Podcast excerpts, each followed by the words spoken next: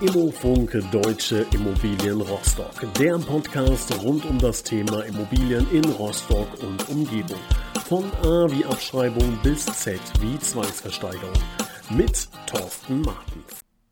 Hallo und herzlich willkommen. Hier ist Immofunk Deutsche Immobilien Rostock, der Podcast rund um das Thema Immobilien in Rostock und der Region mit dem heutigen Thema privater Immobilienverkauf. Wenn Sie eine Immobilie besitzen, dann haben Sie mit Sicherheit über dieses Thema schon mal nachgedacht oder Sie wurden darauf angesprochen, ah, ist aktuell vielleicht eine ganz gute Zeit, die Immobilie zu verkaufen. Und dann stellt sich immer die Frage, wie mache ich das? Hole ich mir vielleicht einen Makler rein oder kann ich das nicht alles selber? Da kommen natürlich ganz, ganz viele Fragen auf. Rechtliche Fragen, inhaltliche Fragen. Wie wie gehe ich das strategisch an, worauf muss ich achten und wo kann ich heftig ähm, ja, äh, Geld liegen lassen oder vielleicht auch große Fehler begehen, die mich dann in der Zukunft äh, teuer zu stehen kommen. Und da wollen wir heute drüber sprechen und da freue ich mich sehr darüber, dass äh, Herr Martens wieder dabei ist und uns Rede und Antwort stehen kann. Herr Martens, herzlich willkommen, schön, dass Sie da sind. Hallo und schönen guten Tag auch Ihnen. Privater Immobilienverkauf ähm, ja, ist ein Thema, wie ich es gerade eben schon eingangs sagte, was wahrscheinlich jeder, der eine Immobilie hat, zumindest schon mal ähm, durchdacht hat, schon mal kurz drüber nachgedacht, auch wir könnten doch und sollen wir nicht und hier und da. Ähm, aber wie wir, wie ich auch schon sagte, ähm, kommen da natürlich ganz, ganz viele weitere Folgefragen auf. Wie erleben Sie denn die Leute, die zu Ihnen kommen? Ähm, sind die von Anfang an klar, ich möchte mit einem Makler verkaufen oder ähm, wollen die erstmal nachfragen oder ist erstmal der Gedanke äh, gewesen, wir verkaufen selber? Wie erleben Sie die Leute? Ich werde gleich was zu Ihrer Frage äh, äh, sagen. Lassen Sie mich noch mal zwei Sätze gerne, gerne. wegschicken. Äh, wir nehmen diesen Podcast, diese Folge auf hier im März 2022. Äh, Europa erschüttert ein, ein Krieg und unabhängig von dem täglichen, was wir hier tun in unserem Geschäft, äh, möchte ich vorwegstellen, vielleicht einfach nur einmal ein paar Gedanken an die Menschen, die es tatsächlich in erster Linie betrifft, an das Leid, was dort geschieht und äh, einfach mit dem Gedanken, dass Wunsches, dass dieses sofort aufhört. Das soll es auch gewesen sein für den Anfang. Ich komme zu Ihrer Frage. Es war mir aber wichtig, wenigstens einen Satz zu dieser Situation zu sagen. Ich komme zu Ihrer Frage. Wie kommen die, Marken, die äh, Immobilienverkäufer, Eigentümer zu uns in ganz unterschiedlichen Phasen? Ich habe jetzt gerade eine Doppelhaushälfte in den Verkauf aufgenommen mit der klaren Vorstellung der Erben, das haben die Geschwister von den Eltern geerbt, wir verkaufen mit einem Makler. Da war überhaupt gar keine Frage, das anderweitig zu überlegen. Was ist die Geschichte dahinter? Die haben vor einigen Jahren schon mal privat ein Haus verkauft und sind anderthalb Jahre nicht zu ihrem Geld gekommen und haben gesagt, das machen wir nie wieder. Wir holen uns einen Profi an die Seite. War also ganz klar mit Makler. Bei anderen ist es so, dass sagen, die Entscheidung mit oder ohne Makler ist noch völlig offen. Lassen Sie uns mal ein bisschen reden dazu, ähm, damit wir die Vorteile erkennen können, die eine Beziehung eines Maklers äh, dann ausmachen. Mhm. Äh, sehr schönes Beispiel direkt, das Sie da gewählt haben. Das heißt, mit ähm, äh, ja, dieser, dieser Erbengemeinschaft, die da schon mal ähm, hingefallen ist, mit, mit dieser äh, Tatsache, kommt sowas, äh, kommt sowas häufig vor, dass Leute ähm, so, also das ist ja wirklich ein gravierendes Ding, was dann äh, passiert ist, anderthalb Jahre auf sein Geld zu warten. Ähm, hören Sie sowas häufiger äh, von Personen, die da irgendwie Fehler machen? Also es ist ja so, niemand spricht da ja so gerne drüber. Ne? Äh, mhm. Es, es, ist ja auch niemand so unterwegs und sagt, Mensch, ich habe mich völlig verkalkuliert und das, was ich da in den Aktienmarkt oder Goldmarkt oder wo gesteckt habe, das ist jetzt nur noch die Hälfte oder ich, irgendwo habe ich was verloren im grauen Kapitalmarkt. Also man spricht da wenig drüber. Aber wir sind oftmals eine, sag ich mal, Art Feuerwehr, die dann gerufen wird. Auch ein Beispiel, ein Verkauf einer Villa ist vollzogen der Eigentümer, äh, Verkäufer kommt auf uns zu und sagt, also der Vertrag, die Abwicklung stoppt, der zahlt nicht. Ich würde den Vertrag gerne rückabwickeln. Äh, haben Sie einen Käufer? Wir sind ziemlich schnell gewesen und konnten in 14 Tagen einen Käufer präsentieren und sagen, okay, der könnte einsteigen. Und dann kriegt er den Vertrag nicht rückabgewickelt, weil der Käufer, der nicht zahlt, gegen die Rückabwicklung klagt. Die ganze Geschichte landet vom Landgericht. Es geht immer um große Beträge. der Richter empfiehlt und sagt, machen Sie doch bitte eine Einigung, weil hier steht Aussage gegen Aussage. Wir werden einen Prozess haben, wir werden Berufungsprozess haben. Vier bis sechs Jahre müssen Sie vielleicht rechnen, bis Sie hier gerichtlich auseinander sind. Am Ende hat der Verkäufer sich darauf eingelassen, aber er hat 18 Prozent Kaufpreisverlust gehabt. Das war der Vergleich. Gottes Willen. Aufpreisreduzierung 18 Prozent. Ja, also äh, wir merken, wir merken schon, also da, man kann da, ich meine, da geht es natürlich auch um eine Menge Geld, darf man nicht vergessen, Immobilienverkauf. Ne? Ähm, da sollte man wirklich absolute Fehlerminimierung oder Risikominimierung begehen. Ähm, uns ist, glaube ich, beiden wichtig, äh, also wir wollen jetzt hier nicht äh, den, den, Podcast in die Richtung treiben, so alles ist schlecht, wenn sie privat verkaufen, alles ist gut, wenn sie mit einem, mit einem Makler verkaufen. Ne? Wir versuchen wirklich, dass, ähm, auch wenn Sie jetzt logischerweise ähm, im Maklergeschäft tätig sind, ähm, das so neutral und so fair wie möglich beurteilen. Da kann ich auch schon mal vorweggreifen, wenn Sie da Fragen haben oder wenn Sie vielleicht auch den einen oder anderen Punkt anders sehen oder Nachfragen haben, steht Ihnen äh, Herr Martens mit seinem Team natürlich auch gerne Rede und Antwort und da laden wir Sie auch gerne zu ein. Ähm, das heißt, ich möchte auch da direkt mal anknüpfen und sagen, es, gibt es denn überhaupt einen privaten Immobilienverkauf, von dem Sie sagen, das war richtig, dass der es selber gemacht hat und nicht zu einem Makler gegangen ist? Ich denke, es gibt ganz viele Immobilienverkäufe, die ganz normal im Freundschafts-, im Verwandtenkreis, im Kollegenkreis realisiert werden, in der Nachbarschaft. Man sagt, okay, die Tochter des Nachbarn soll das Haus bekommen. Und jeder Immobilienverkauf wird ja bei einem Notar beurkundet, der auf die rechtliche Sauberkeit eines solchen Vertrages natürlich achtet im Interesse von Käufer und von Verkäufer. Natürlich über die Dinge, die wir hier gesprochen haben. Ähm, kurz, das sind ja die Ausreißer, das sind ja die Klippen, die passieren. Äh, und da ist es eben gut, wenn man möglichst viel von solchen Klippen schon mal gehört hat, um sie bei seinem eigenen Verkauf umschiffen zu können. Ja, also ich glaube, was man da so sagen kann, wenn jemand auch wirklich sattelfest ist in der Nummer und sich wirklich gut auskennt, da auch die Zeit hat, sich da reinzuarbeiten, auch dann später, da werden wir mit Sicherheit noch drüber sprechen, ähm, auch die Zeit zu investieren. Das ist nämlich, äh, glaube ich, eine Heidenarbeit, das Ganze zu machen. Ähm, wenn das alles äh, da ist, dann kann so ein Immobilienverkauf auch privat äh, über die Bühne gebracht werden. Ich, ähm, bei mir tut sich so ein bisschen der Gedanke auf, ist so ein bisschen wie eine Versicherung. Ne? Also jetzt vielleicht nicht eine, wie eine Haftpflichtversicherung, aber ich sage jetzt mal wie eine Hundeversicherung. Man hat jetzt einen Hund, ne? Und ja, also im Idealfall ähm, würde es auch ohne gehen, ne? man würde es hinkriegen, aber man weiß schon, ah, ein bisschen sicherer fühle ich mich, wenn, wenn das Ganze abgesichert ist. Würden Sie diesem Gleichnis folgen oder sagen Sie, ja, da äh, gibt es ein oder andere Haken an der Nummer? Also wir sind uns einig, Ihr Hund beißt nicht. Aber es ist wohl besser, man hat die Versicherung für den Fall, dass doch. So, und an dieser Punkt, da, da stimme ich Ihnen natürlich voll zu. So kann man das im Immobiliengeschäft auch sehen, in der Kaufvermittlung. Äh, und hier kommt eben einfach zum Tragen, dass man bei einem Makler, der langjährig im Geschäft ist, auf einen Erfahrungsschatz zurückgreifen kann, den ein Privatkäufer, der ein, zwei Mal eine Immobilie im Leben verkauft, nicht haben kann. Dann tauchen wir doch mal ein bisschen tiefer ein. Welche rechtlichen Risiken habe ich denn tatsächlich? Wenn ich jetzt einfach sage, ich habe eine Immobilie, Rostock, Wert 600.000 Euro und die möchte ich jetzt verkaufen und sage, nein, ich mache das alleine. Welche rechtlichen Dinge können mir da auf die Füße fallen?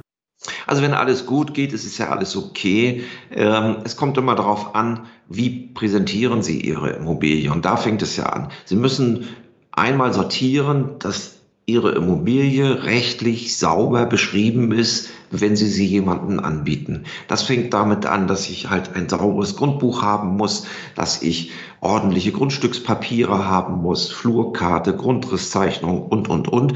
Und ich muss all das, was in der Lebensgeschichte der Immobilie wichtig ist, auch einem Käufer natürlich mitteilen. Also als Beispiel, meine Immobilie steht in einem Gestaltungssatzungsgebiet in der Stadt. Äh, daraus ergeben sich natürlich Einschränkungen, zum Beispiel in der Fassadengestaltung, bis hin zu Vorschriften, dass wenn ich Fenster saniere, vielleicht die Stadt vorschreibt, nur Holzfenster, nicht Kunststoff. Das müssen natürlich ein Käufer von Ihnen als Verkäufer wissen. Und da sind Sie auch verpflichtet, das anzugeben und wären schadensersatzpflichtig später, wenn Sie dazu von sich aus keine Aussagen machen was viele Leute vergessen, Hausbockbefall, Hausschwammbefall. sind auch Dinge, die Sie dem Käufer offenlegen müssen, auch wenn Sie das vor 10, 15, 20 Jahren fachgerecht saniert haben.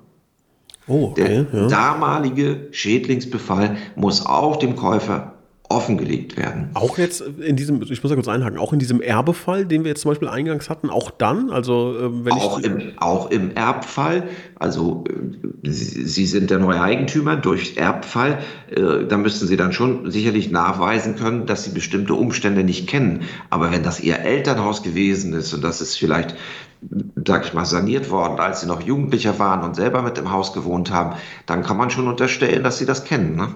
Mhm.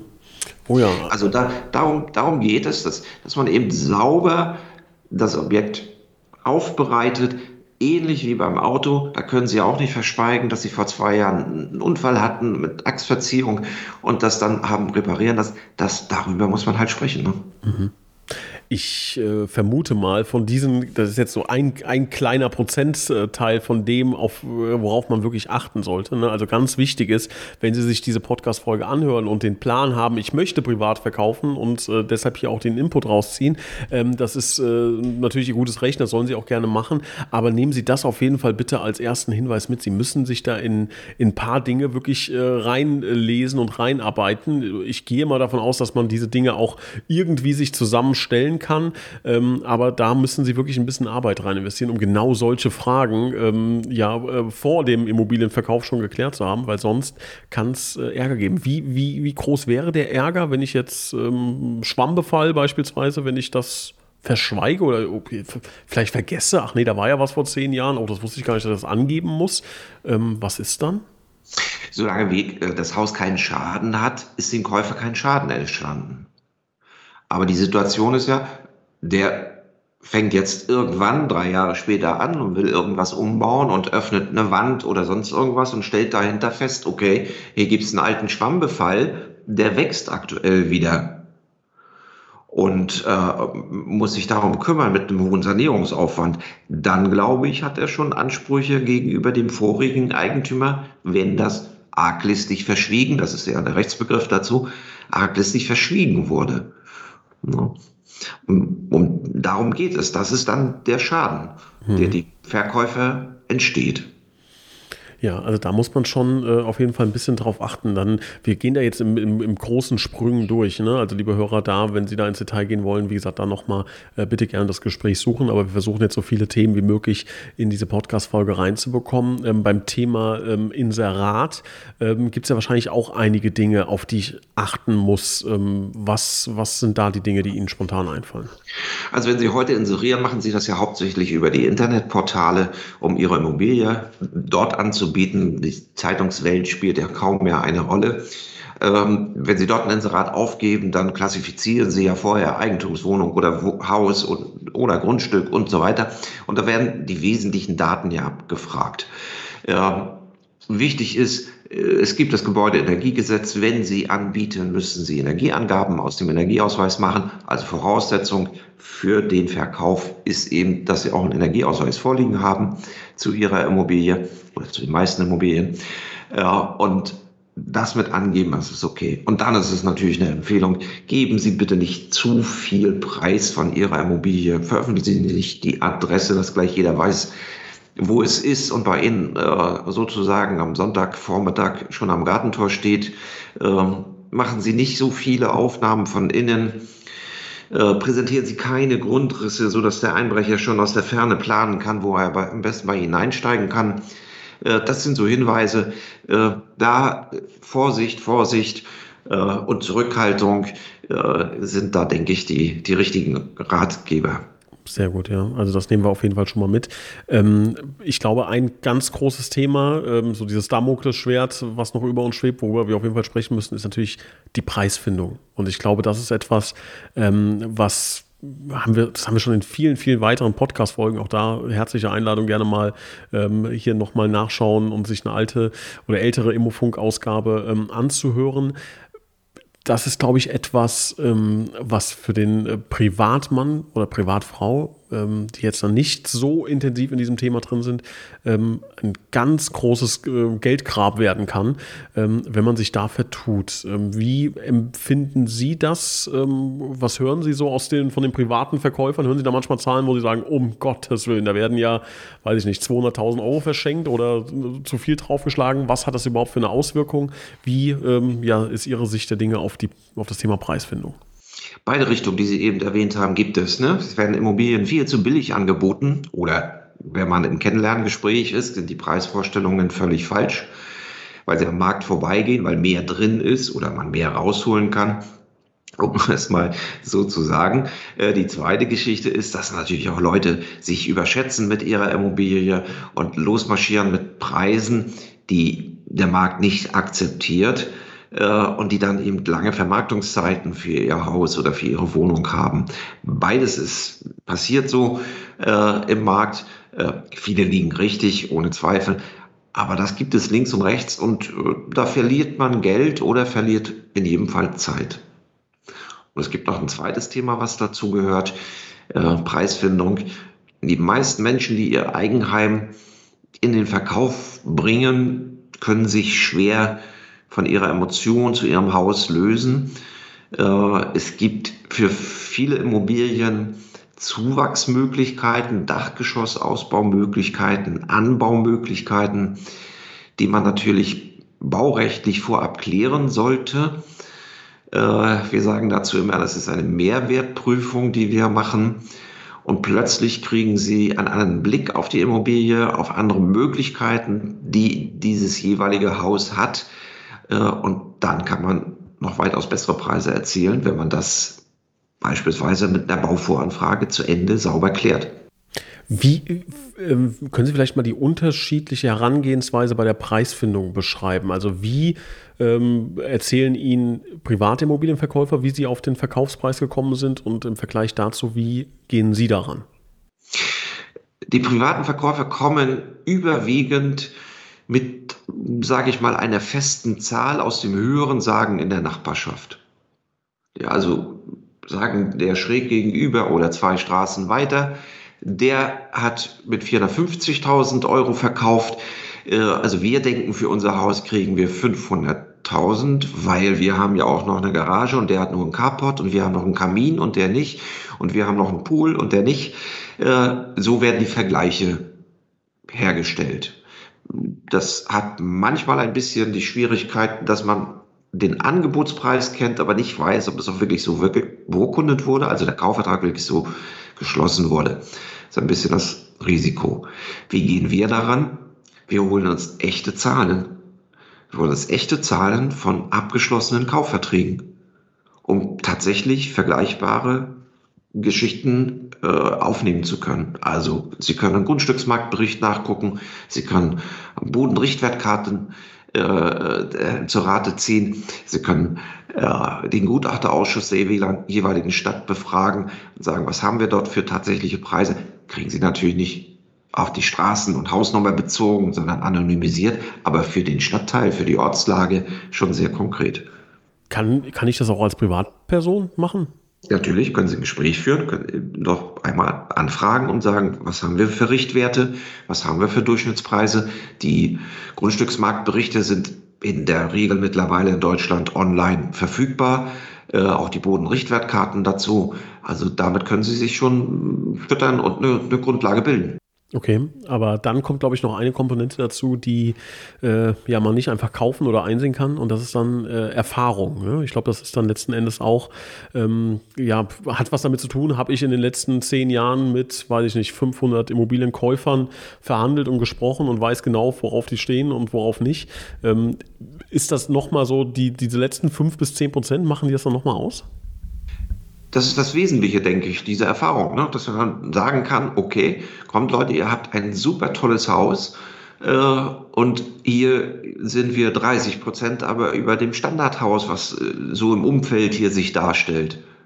Und deswegen ist gerechtfertigt, mit vielleicht 30, 35 Prozent äh, drüber auch in den Markt, in den Verkauf zu gehen. Andersrum genauso. und sagt, okay, ihr habt die gleiche Lage, ihr habt die gleiche Größe von Haus und Grundstück, aber ich sage es einfach mal grottenschlecht, äh, schlecht zu verkaufen und deswegen müssen die Abschläge größer sein. Mhm. So ein, so ein Immobilienverkauf, der äh, kostet ja, äh, bevor er Geld bringt, zwei Dinge. Auch Geld ne? und auch Zeit. Also man muss ein paar Dinge, glaube ich, vorfinanzieren. Über die würde ich gerne gleich sprechen. Und ähm, dann auch über das Thema Zeitinvestment. Das sind ja äh, zwei Parameter, die ich einfach einkalkulieren muss, wenn ich mich dafür entscheide, meine Immobilie privat zu verkaufen. Fangen wir mal mit dem Geldthema an. Ähm, ich gehe mal schwer davon aus, wenn ich es einigermaßen professionell machen will, dann äh, brauche ich einen Fotografen, weil die Wahrscheinlichkeit, dass sie sich einigermaßen gut mit Immobilien auskennen und auch noch gute, äh, äh, gute Immobilienfotos schießen können, die äh, ist dann schon verschwindend gering. Ähm, mit welchen Kosten würden Sie sagen, muss man kalkulieren, wenn man eigenständig in, auf einem anständigen Niveau seine Immobilie verkaufen möchte? Es gibt verschiedene Kostenblöcke.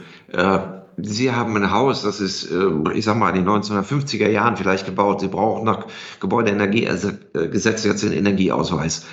Da brauchen Sie einen Bedarfsausweis zu, wenn das Haus nicht der Wärmeschutzverordnung nach 1977 genügt, also mehr der Urzustand ist beispielsweise, brauchen Sie Energieberater, kostet Sie 450, 500 Euro, wäre zum Beispiel ein Kostenpunkt. Ähm, Sie haben ein Haus, was im Laufe des Lebens ein bisschen gewachsen ist, hat hier einen Anbau und da einen Anbau, hier ist was umgebaut. Ursprüngliche Zeichnungen sind gar nicht mehr da oder nur bruchstückenhaft.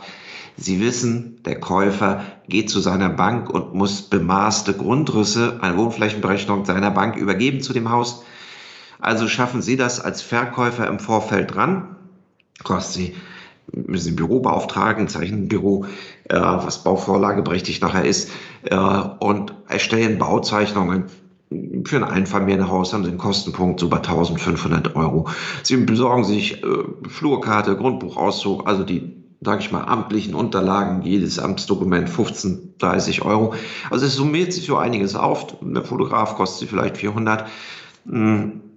Ja, da sind Sie schon bei so einem kleinen Kostenblock dabei, wenn Sie es gut vorbereiten wollen. Dann online stellen, kostet das Geld irgendwie? Also ich glaube, also jetzt als Laie vermute ich mal, das ist ähnlich wie äh, Facebook, ich stelle was online und drei Stunden später ist es irgendwie auf, auf Platz äh, 300, so wie Facebook früher war. Ist das auch so bei Immobilien Scout oder bei Immowelt oder Immonet oder wo auch immer ich die Immobilie online stelle? Also Sie müssen die Anzeige kaufen bei den großen Portalen. Ne? Da gibt es natürlich unterschiedliche Gefüge für einen Monat, für ein Vierteljahr. Äh, es gibt ja verschiedene Anbieter, äh, wo Sie es reinstellen können. Das kostet, ich weiß nicht, 27 Euro, 35 Euro äh, pro Anzeige. Ähm, das ist nicht so ein großer Kostenpunkt, finde ich. Das ist wesentlich günstiger als eine Zeitungsanzeige früher. Äh, die, die vorbereitenden Maßnahmen, die sind viel kostenintensiver. Also kann man ungefähr, einfach, dass wir mal eine grobe Ordnung haben, kann man sagen, 3.000 bis 5.000 Euro muss man kalkulieren für ein Haus? Äh, um es verkaufsfertig zu machen? Genau.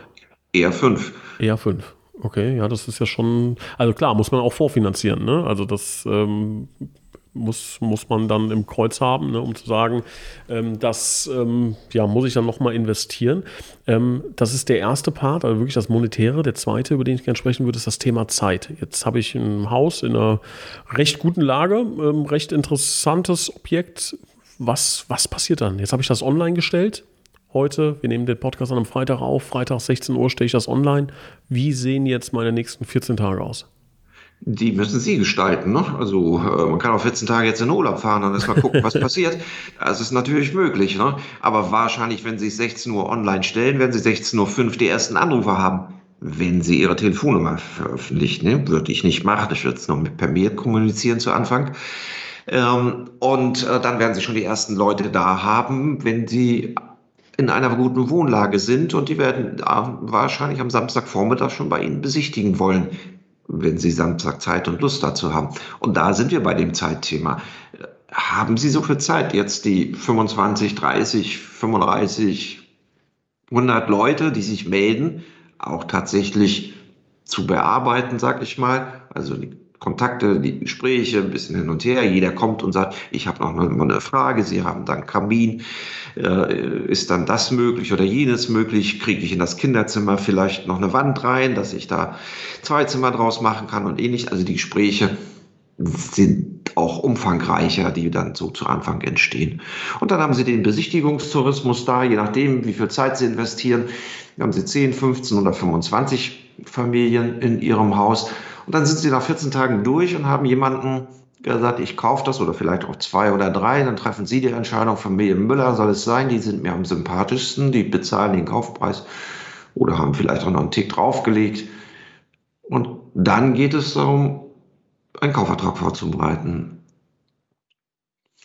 Das kann alles schnell gehen. Wichtig ist, dass, dass Familie Müller auch so finanziell stark ist, dass sie auch den Kaufpreis, den sie ihnen versprechen, bezahlen können. Achso, das, muss, das da muss noch abklären. Dann, ne? Da kommen wir dann schon so in die Feinheiten, wo sie plötzlich mit jemandem verhandeln über vier Wochen und einen Kaufvertrag vorbereiten, der ihnen dann zwei Tage vorher sagt, meine Bank begleitet mich nicht, ich weiß auch nicht warum. Und dann fangen sie wieder von vorne an. Puh, was für jemanden, der ungeübt ist, was glauben Sie, in wie vielen Fällen, also ist natürlich schwer, über Daumen zu peilen, ne? aber ähm, passiert sowas regelmäßig, also dass man sich eigentlich mit jemandem einigt und dann sagt der, ach nee, geht doch nicht, oder die Bank sagt, ach nee, geht doch nicht?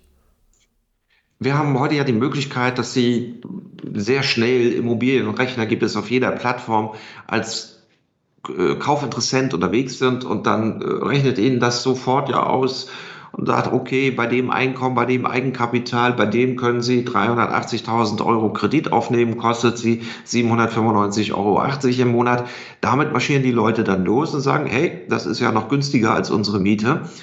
Wir können ein Haus locker kaufen. So, dann ist die ganze Geschichte durch, besichtigt, mit dem Verkäufer hat man sich die Hand gegeben, wir kaufen dein Haus und dann gehen Sie zur Bank. Und dann sagt die Bank Ihnen und sagt, wo arbeiten Sie denn? Und ich sage, ja, ich habe da vor zwei Monaten angefangen.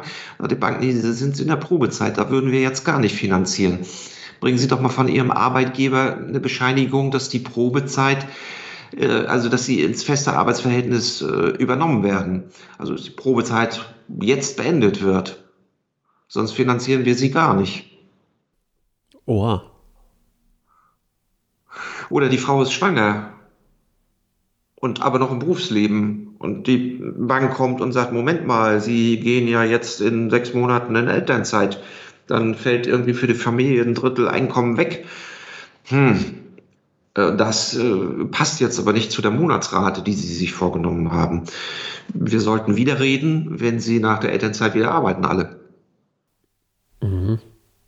Und das sind Dinge, die die Leute unterschätzen. Ja, glaube Oder auch, sage ich mal, im, im mittleren Lebensalter, die, sage ich mal, vielleicht um Mitte 40 sind und auf die Bank zugehen und sagen, wir würden das gerne so finanzieren. Und die Bank sagt, ja, dann möchten wir aber, dass Sie zum Renteneintrittsalter auch abgezahlt haben. Das sind bei Ihnen jetzt noch 18 Jahre mal als Beispiel.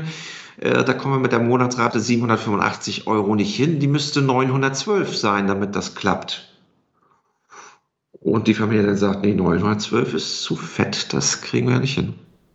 Ja, und dann, dann, dann platzt so ein Deal und dann, ja, dann, klar, dann habe ich im Idealfall noch zwei, drei in der Hinterhand. Ähm, aber sie fangen in jedem Fall von vorne an. Und mhm. es ist auch immer schwierig, demjenigen, den sie gesagt hat, nein, du kannst es nicht kaufen, weil ich mache jetzt das Geschäft mit jemand anders, den halt wieder anzurufen und zu sagen, äh, jetzt vielleicht doch du. Und dass der dann nicht reagiert und sagt, ja, Schon, würde ich machen, aber hätte ich jetzt gerne ein Angebot 20.000 Euro weniger. Mhm. Na, weil du hast mich ja jetzt einmal ausgeschlagen und äh, sozusagen in die zweite Reihe gestellt. Ist eine Geschichte, das muss man können als Verkäufer. Wie macht das der Makler? Wir verhandeln grundsätzlich mit allen Interessenten parallel, bis sie definitiv kaufen können. Bis wir also die Gewissheit für den Verkäufer haben, dass dieser Kaufinteressent auch tatsächlich der ist, der die Kaufpreiserwartung erfüllen kann. Ist ja auch ein Schutz für den Käufer. Ne, der darf ja auch nicht ins Abenteuer stürzen und findet später keine Bank, die ihn begleitet. Ich glaube, was da auch noch mit reinspielt bei diesen Thema Verhandlungen etc., dass wahrscheinlich auch der Nachbar, über den wir vorhin schon mal gesprochen haben, der kommt wahrscheinlich auch um die Ecke und sagt, hier, wir hatten doch äh, immer so schöne äh, Feiern, äh, kann ich es nicht haben, äh, ich hätte gerne. Und dem dann zu sagen, nee, es ist aber 100.000 mehr, als, äh, als du mir anbieten möchtest. Ist so. Äh, man darf immer nicht vergessen, beim Immobilienverkauf ist für viele Menschen der letzte Cent entscheidend. Aber es gibt auch einen Ganzteil Verkäufer, die sagen, es kriegt lieber die Familie mit den zwei Kindern als das alleinstehende Ehepaar, weil die sind mir sympathischer, auch wenn die mir jetzt 10.000 Euro nur weniger anbieten. Oh, gibt das es. ist so, ja. Mhm. Dann kann es auch schon mal der Nachbar sein, obwohl er nicht den Maximalpreis zahlt. Ne? Das, das wollte ich damit sagen, auf Ihre Frage hin, dass schon mal das so sein kann. Ja.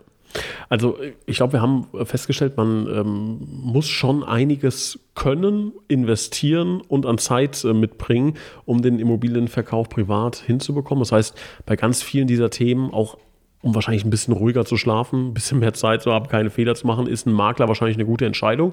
Aber darf man natürlich auch nicht totschweigen. Ne? Ein Makler ähm, macht das natürlich nicht äh, aus, aus äh, Nächstenliebe, sondern auch, ähm, weil es sein Job ist und weil man damit Geld verdient. Ähm, wie viel zahle ich denn dann letzten Endes? Bleiben wir bei diesem äh, 500.000 Euro Objekt, sagen wir mal in Rostock. Was würde in dem Fall ähm, von mir als Verkäufer an den Makler äh, bezahlt werden? Es gibt ja ein Gesetz äh, seit äh, 2020, ähm, wonach die Maklerprovision auf Verkäufer und Käufer in gleichen Teilen aufzuteilen ist. Also die Formulierung ist, in gleicher Höhe müssen sie zahlen. Hier ist es üblich in unserer Region, dass die Maklerprovision 3% plus Mehrwertsteuer für jede Seite betrifft, also 3,57 inklusive Mehrwertsteuer und äh, wir das sozusagen links und rechts vom Käufer und Verkäufer haben.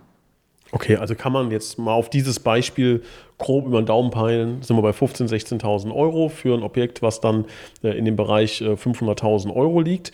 Und das ist dann letzten Endes, glaube ich, äh, die Frage, die man sich stellen muss. Ne? Also so würde ich das jetzt mal äh, zusammenfassen. Ähm, die Zeit, auch das Geld, was ich, was ich ja sonst investieren müsste, ähm, das Risiko, A, einen fehlerhaften Preis zu benennen, äh, viel Zeit zu verschenken, Geld zu verschenken, ähm, rechtliche Fehler zu begehen, ähm, in der Zukunft irgendwie nach fünf Jahren Anruf zu bekommen, hier, da war was, da müssen wir jetzt mal drüber sprechen, das kostet jetzt Geld, wie auch immer. Ähm, das alles, diese Ruhe, ähm, kauft man sich quasi damit ein Plus, und das würde ich auch mal so sagen, die Chance auch zu sagen, das muss ja gar kein Minusgeschäft sein, sondern es kann ja sogar so, so sein, dass ein Makler vielleicht sogar noch mehr herausholt, als ich es mir selber vorstellen könnte und mache oder selber äh, herausgeholt hätte und mache so vielleicht sogar Gewinn bei der ganzen Nummer. Ähm, ist das so grob zusammengefasst richtig? Das ist so grob zusammengefasst richtig. Ähm, ich würde hier wieder äh, mein schönes Wort Mehrwertprüfung reinbringen. Viele Leute verlieren Geld, weil sie über solche Dinge nicht nachdenken sagen, was kann auf meinem Grundstück, was ich hier verkaufen will, noch entwickelt werden, was kann ich zusätzlich oder ein späterer Käufer zusätzlich dahin bringen. Äh, es wird vergessen, die Häuser ein bisschen hübsch zu machen und schick zu machen, für den Verkauf vorzubereiten. Da wird viel Geld äh, verschenkt und bleibt viel Geld liegen für die Verkäufer. Äh, das gehört so ein bisschen mit, mit dazu. Und vielleicht noch eine Anmerkung. Hm, die Verkäufer zahlen effektiv kein Geld an den Makler. Also sie verkaufen ihr Haus, sie bekommen von dem Käufer einen Kaufpreis gezahlt und von diesem Kaufpreis wiederum geben sie für die Dienstleistung des Maklers einen Teil ab. Also so handhaben wir das zum Beispiel. Also die Verkäufer bezahlen uns, wenn sie ihren Kaufpreis vereinnahmt haben. Also nicht, wenn ein Notartermin stattgefunden hat, sondern wenn das Kaufgeld tatsächlich auf ihrem Konto ist. Und äh, insofern ist das überhaupt gar keine zusätzliche Belastung. Und die gesamte Vorleistung tragen wir natürlich mit unserem Büro und nicht der Verkäufer. Mhm.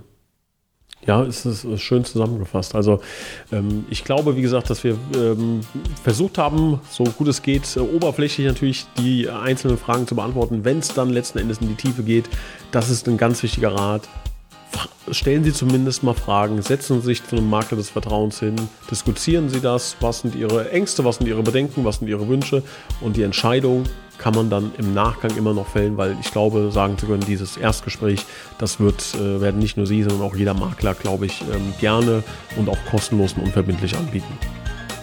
Genau, also das ist ja immer der Einstieg. Äh, am Ende muss man nachher auch zwischen Verkäufer und Makler entscheiden, passen wir überhaupt zusammen, in Anführungsstrichen gesetzt, mögen wir uns und können wir auch gemeinsam für ein paar Wochen äh, zu einer wichtigen Vermögensfrage hier vertrauensvoll zusammenarbeiten. Äh, wenn man das, das Gefühl hat, das passt hier miteinander, dann geht das vorwärts. Ansonsten ist es natürlich immer so, äh, eine halbe Stunde reden, ja, ist immer hilfreich. Ne? Ja, passt ganz gut äh, als Abschluss zu dieser Podcast-Folge. Halbe Stunde reden hilft manchmal ganz gut. Wir hoffen, wir konnten Ihnen, liebe Zuhörer, auch ein bisschen helfen bei der einen oder anderen Frage. Herr Martens, ich bedanke mich recht herzlich und äh, freue mich schon auf die nächste Ausgabe mit Ihnen. Ich danke Ihnen und wünsche ein schönes Wochenende. Danke gleichfalls. Tschüss.